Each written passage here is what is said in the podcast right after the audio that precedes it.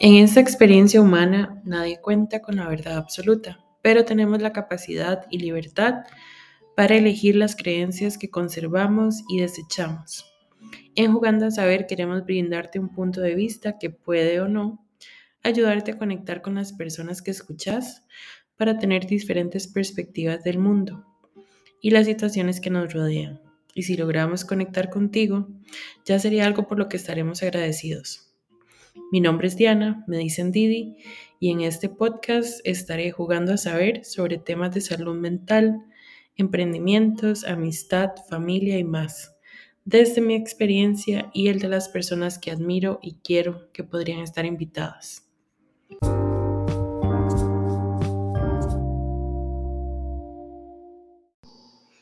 Hola, buenas noches. En el episodio de hoy quiero hablar sobre la familia y no quiero hablar desde el lado de si importa o no, si deben poner a primero o no, sino como desde la experiencia de cómo siento yo, desde mi experiencia, que debería darse las relaciones familiares. Yo vengo de una familia eh, súper diversa.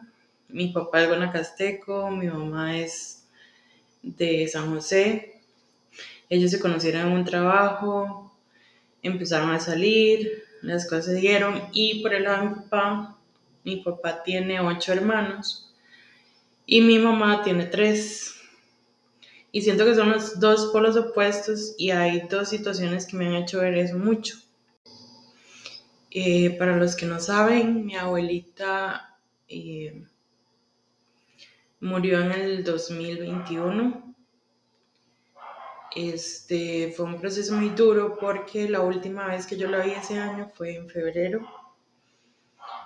En ese momento yo estaba en un trabajo que honestamente sus condiciones básicamente se las tenía que agradecer al, al líder que usted tuviera.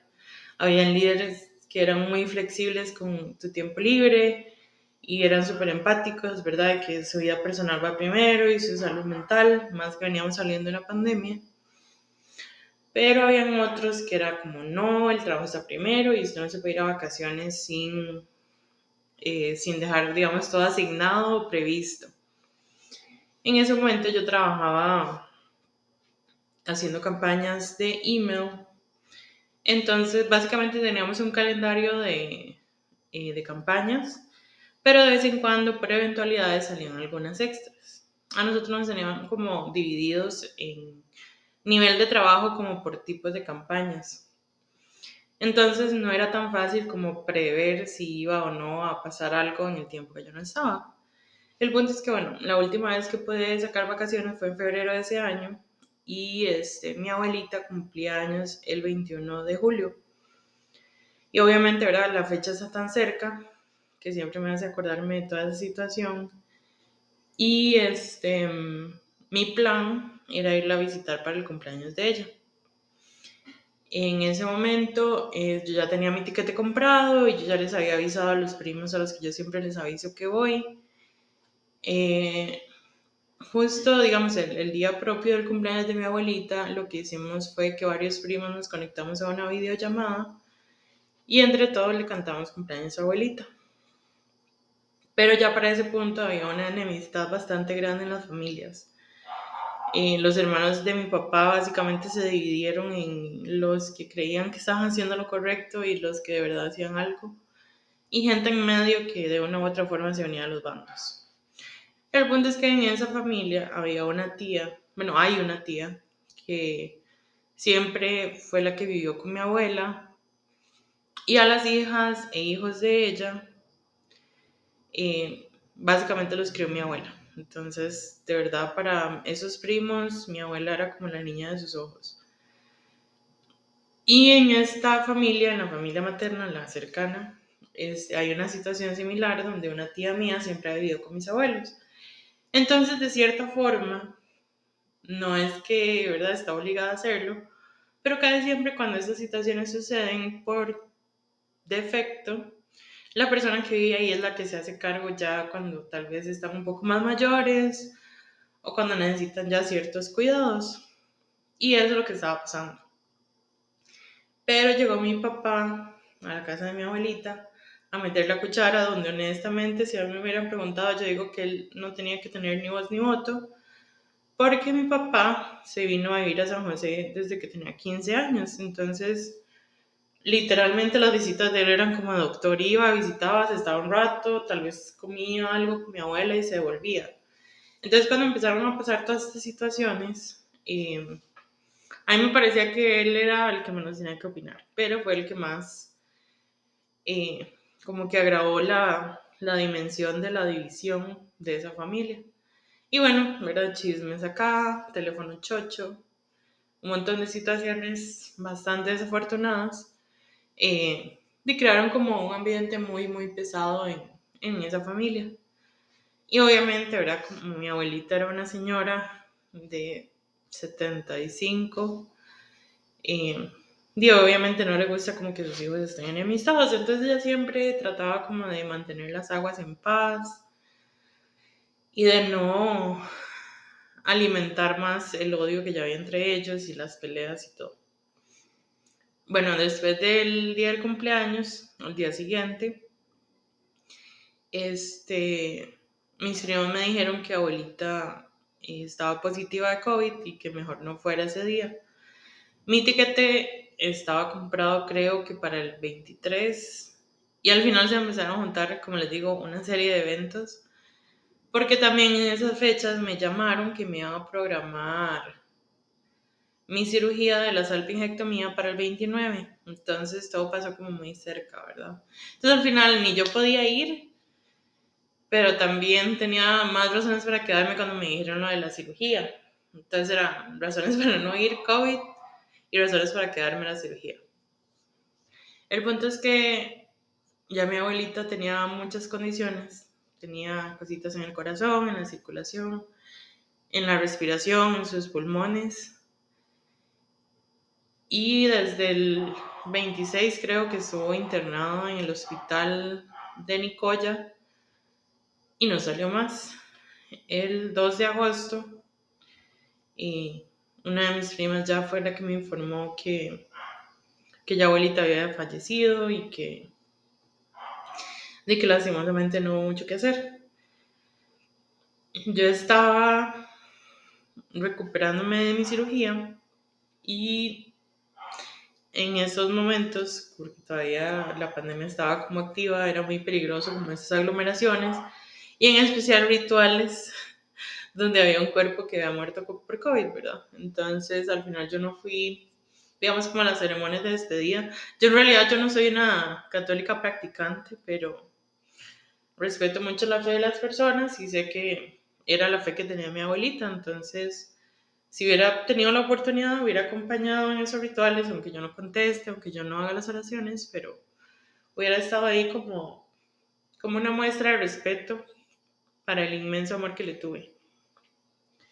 Em, y bueno, ya después, eh, un año después, eh, empezó a pasar una situación en mi familia materna que nos hizo, o sea, como que nos prendió las, las banderas de alerta con mi abuelita materna, que parecía que estaba teniendo como ciertas lagunas mentales.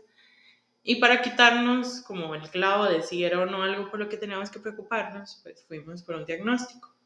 Este diagnóstico fue un poco largo porque requirió citas con un geriatra, pero también citas con un psicólogo que determinara eh, y que le hiciera una serie de pruebas para ver cómo estaba su motora fina, su coordinación y su retención de información. Cuando esto pasó, este, yo fui la de la iniciativa, mi mamá fue la que acompañó a mi abuela a todas las citas y después los hermanos de mi mamá se reunieron y empezaron como a, a informar, ¿verdad?, el diagnóstico que ya había y pudieron abordar las preguntas que se podían responder y, y trataron como de colaborar. No voy a decir que, que es totalmente equitativo, pero yo siento que por lo menos hay intención de ayudar.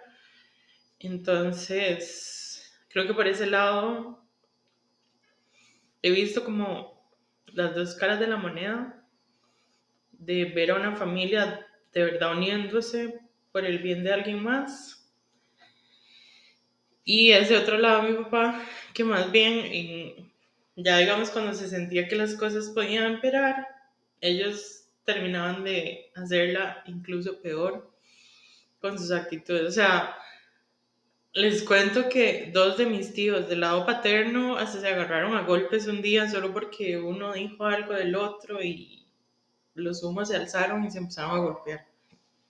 Un, un primo mío, que es sobrino de ellos, fue el que los separó y al final no sé cómo quedaron las cosas, pero estas son las fechas en las que no se habla. Y vamos a otro punto. Yo no satanizo dejarle hablar ni hablarle a la familia. ¿Qué quiero decir con esto? Yo no siento que estemos obligados a hablarle a nadie, pero siento que todo el mundo tiene, eh, tiene ya como derecho de nacimiento, ¿verdad? Ser escuchados y tienen que escucharse. Entonces yo siento que en situaciones así, si yo le tengo que decir a alguien algo o algún pariente, pues creo que tengo derecho a ser escuchada, pero no esa persona no está obligada a permanecer en mi vida de otra manera.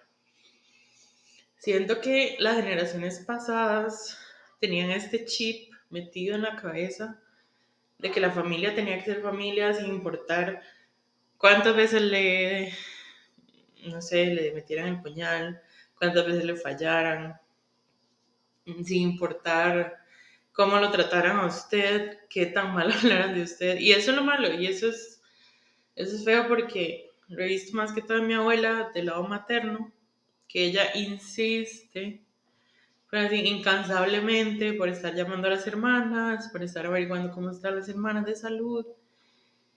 Y he visto que, que el trato no es recíproco. Y mi abuela también pasa reclamándome que yo ya llevo más de, no sé, 5 o 7 años sin hablarle a mi hermana. Y a veces la gente se imagina cientos de cosas, pero es, como una combinación de cosas. Es como que mi hermana y yo sabemos coexistir y si en algún momento yo sé que tengo que decirle algo, los canales no están abiertos, ella me tiene bloqueada en todo lado, pero sé que hay formas de alcanzarla. Me explico, tenemos personas de promedio, eh, incluso un par de veces que yo le tenía que decir que, hey, Daniela, tal cosa, lo hago. Pero ya no tengo esa intención de que arreglemos las cosas, ni que seamos unidas, solo porque en algún momento de mi vida pensé que así tenía que ser. Entonces, volvemos a, a esto de los contrastes. Hay muchas cosas que yo detesto de mi hermana, de su actitud, de su manera de pensar, de su discrepancia al actuar, porque ella es como, ay, full feminismo y full no sé qué, pero también es la persona que yo ya más he oído comerse a otras mujeres, entonces yo digo, bueno, feminista y sororidad para cuándo. Pero también el feminismo que yo considero tener no anda señalando como públicamente esas actitudes, ¿verdad? Al final cada quien vive su feminismo de la manera que quiere y, y la sororidad también, entonces no es algo que como que yo juzgue, pero que también como que me rechina los dientes, ¿verdad? Cuando están esas como contradicciones en la, en la manera de actuar y de presentarse al mundo en redes de ciertas personas. Pero bueno, mi punto es que ya de un tiempo para acá, la actitud que he tomado es que si una persona me da razones de importancia para mantenerse en mi vida, voy a considerarlas y si es lo mejor para mí y lo que yo quiero, o sea, cosas con las que yo quiero lidiar, lo voy a aceptar. Pero también si es una persona que me ha causado más ansiedad, más preocupación, más estrés, me ha hecho llorar por diferentes razones, me ha hecho sentir mal, me ha hecho sentir incómoda, entonces ahí se corta. Y yo soy como de cortar de raíz, de que la misma cara que le estoy haciendo enfrente a esa persona es la que le voy a andar haciendo detrás.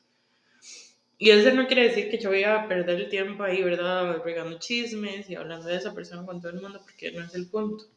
Obviamente, si tengo personas con las que me desahogo cuando pasan situaciones con mi hermana, pero si por A o por B en algún momento yo tengo que defenderla por las cosas que ella sí tiene que son buenas, lo voy a hacer. Y creo que eso sí se lo pueden preguntar a cualquiera de mis amigas. O sea, si en algún momento alguien empieza como a señalar a mi hermana solo por el hecho de ser lesbiana o por el hecho de ser una persona que dejó la universidad votada o por ser de estas personas que regresan y vuelven con las parejas, pues yo le voy a decir, más sí, pero es problema de ella. No es que lo voy a defender de que eso es correcto, porque ya obviamente si le aporto mi opinión personal puede que no esté de acuerdo, pero lo que me cae mal es ese ambiente tóxico de estar señalando a la gente como si le fueran a, solucionar la vida o le afectara de alguna forma las decisiones que esa persona toma. Entonces ahí es donde yo sí como que tengo un límite. Pero bueno, cuando murió mi abuela paterna, este, yo ya había adquirido un plan funerario y ella fue la primera en, en utilizar ese plan. Y lo volvería a hacer cientos de veces por ella. Pero supuestamente ahora mi abuelo, al que nunca he querido, por el que nunca he sentido afecto y el que nunca me ha dicho ni siquiera media palabra agradable, está enfermo. Y he visto cientos de llamadas perdidas en mi celular y mucha gente me ha dicho como, hey, este, contéstele, su abuelo, eh, sigue siendo familia, y, y, como que por, por un momento las voces, las voces de la cabeza como que lo traicionan a uno y le dicen, madre, de verdad estaré siendo mala persona. Y lo ponen uno a cuestionarse mucho las decisiones que toma, pero ya recapacitando bien, yo sé que en el momento que yo decidí alejarme de esas personas, lo hice por mi salud mental, porque son personas que no me hacen sentir cómoda, que no me hacen sentir válida, que siempre están señalando todo lo que está mal conmigo, según ellos, y los que creen que tienen la solución y, la, la autoridad moral para criticar todo lo que yo hago y decido hacer con mi vida, mi cuerpo y mis decisiones. Entonces, ya cuando como que uno mastica la idea, uno dice, bueno, no estoy siendo cruel, simplemente estoy siendo leal a lo que yo pienso, a lo que yo siento y a cómo me quiero sentir el 100% del tiempo. Entonces, creo que será mi consejo. Nunca dejen que nadie los haga sentirse culpables por alejarse de las personas.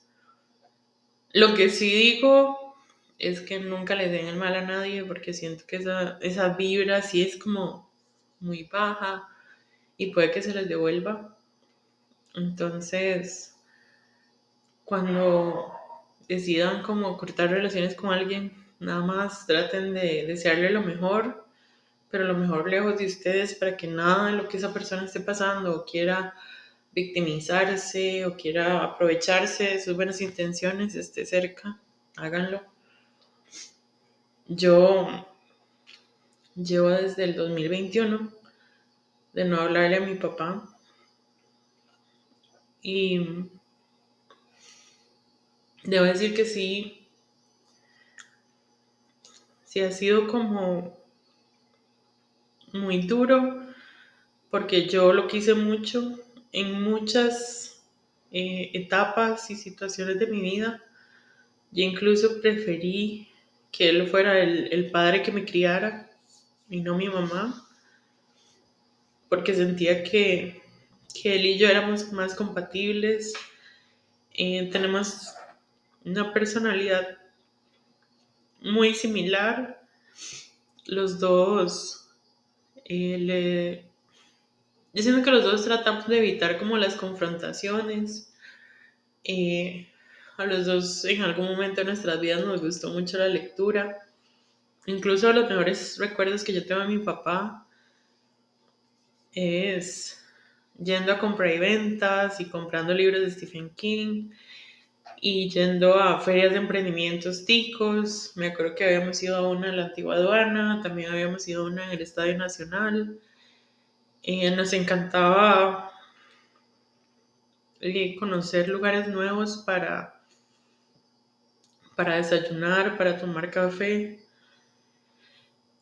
Y a pesar de que siento que no fue la mejor manera de enseñarle a un niño, eh, él fue el que me quitó como ese miedo a las películas de terror, porque tengo como imágenes muy claras de él, así como nosotros dos viendo una película de terror, y el madre me decía como, no se tape los ojos, porque si no el bicho le va a salir en la noche, y obviamente yo trataba de mantenerme eh, con los ojos abiertos para que eso no me saliera por si acaso mi papá me estuviera diciendo la verdad. Este, también cuando yo era niña, mi papá trabajó en, en, en McDonald's y también Dos por Uno Pizza, entonces siento que fueron épocas en las que los, las cadenas de comida rápida sacaban muchos juguetes, entonces para mí fue bastante fácil eh, ser coleccionista desde muy pequeña, con las colecciones de McDonald's. Y me acuerdo que ellos, eso sí se lo debo a los dos, ellos nunca, por más católicos que sean, nunca satanizaron eh, ir a fiesta de disfraces o disfrazarme en Halloween o o que me gustaran los payasos, o que me gustaran ciertas cosas que la mayoría de gente eh, considera satánicas, o, o, ¿verdad? o tipo como insultantes a la fe. Entonces, en mi niñez tengo recuerdos muy bonitos de ellos dos y bueno, este, esto siempre lo ha hecho mi mamá. Yo no considero que así sea, pero mi papá tiene una letra muy bonita, como muy parejita. Y mi letra es similar, no similar a la de él, pero digamos con esas dos características. Entonces, si eso es heredar, también tengo una letra muy similar a mi papá. Em, a los dos nos gustaba mucho el arte, ya fuera fotografía, lectura, películas. Y Siento que lo coleccionista también lo saqué de él porque recuerdo una época donde él siempre tenía que ir a trabajar como con camisa de vestir y una corbata. Entonces recuerdo que mi papá en algún momento tuvo una conexión, colección enorme de corbatas y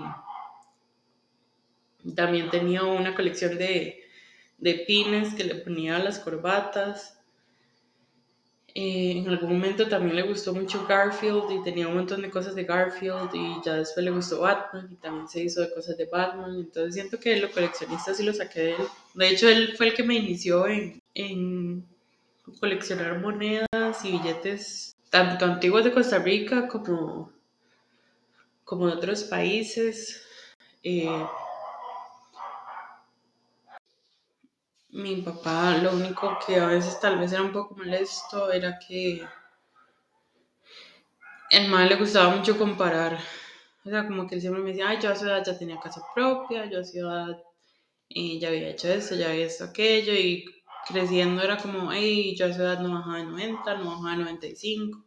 Entonces siempre había como mucha presión para ser igual o mejor que ellos eh, fueron cuando estudiaban. Entonces, Creo que sí fue un, poco tóxico. Al final como que aprendí a, ver el lado amable y como que empecé a ser muy exigente conmigo misma, pero hasta cierto punto a veces también es algo tóxico porque hay notas buenas que no son perfectas y siento que yo igual siento que son mucho menos a pesar de todo el esfuerzo que le ponga. Y ahí es donde viene esto, ¿verdad? Que no lo puede hacer mejor, entonces tal vez ya viene como todo el sentido de culpabilidad y, todos los insultos feos de, ay, no lo logré, no lo logré, no lo logré. Pero yo siempre lo que digo es que si se alejan de un pariente, como yo me alejé de mi papá, traten de, recordarlo solo por las cosas buenas que tuvieron. De nuevo, no les deseen el mal, pero tampoco se las pongan fácil de regresar a su vida. O sea que los maes, si de verdad quieren, no es que tengan que comprar su afecto ni nada por el estilo, pero sí demostrar que va a haber un punto medio donde haya respeto mutuo y que no haya ni manipulación ni intentos de obligar a alguien a cambiar. Porque eso sí, siento que ya a estas edades no es negociable. Yo debo decir que por ambos lados de la familia fui y todavía soy una persona súper, súper chineada y súper, súper sensible. Entonces, no es algo de lo que me queje, pero siento que ya es algo como demasiado parte de mí que a veces tiendo a sacar en ciertas situaciones que no es al propio. yo me acuerdo que una amiga, un día que yo me estaba sirviendo como un vaso bonito que tiene forma de cono, ella nada se volvió y me dice, usted sí es chineado. Y yo, servirse un vaso con formita de chineado. Y y como que no me cayó en ese momento y tal vez ya después como analizando situaciones externas me di cuenta que probablemente sí sea un indicador de... Porque cuando yo estoy sola también me gusta como que mi café, mis bebidas, mis frescos se vean bonitos, entonces trato de servírmelos en vasos diferentes y todo. Entonces a veces ya traer eso hace que uno mismo se chine sin darse cuenta o que tal vez a la hora de ir a otros lugares tienda a sacar indicios que demuestren que usted lo es. Entonces, sí es un poco complicado. Pero bueno, el punto de este episodio que quería decirles que siento que esta vida, este universo, esta experiencia es como un reloj y todos somos como tuerquitas y si todos funcionamos como con un mismo propósito, puede haber una convivencia muy armónica pero cuando hay conflictos, como les conté en la familia de mi papá, siento que ahí es donde el reloj se despicha y casi no hay manera de arreglarlo. Entonces traten de ser como la familia de mi mamá, que de nuevo no es perfecta ni cerca de estarlo, pero siento que cuando uno necesita que colaboren, se colabora y para hacer planes como en conjunto se arma, a pesar de que no todos se hablen. Entonces siento que es bastante sano y civilizado. Entonces, que nadie los haga sentir culpables por sacar a gente de sus vidas, que no sientan que están en la obligación de mantener a alguien en sus vidas solo porque comparten sangre. Y tres, no le deciden mal a nadie porque eso gasta mucha energía. Trabajen ustedes en estar bien y lo demás va a caer por su propio peso. Y nos vemos en el siguiente episodio. Muchas gracias. Si te gusta este podcast, no olvides recomendarnos a tus amigos y familiares si crees que algunos de nuestros episodios podría ayudar a alguien de tu entorno.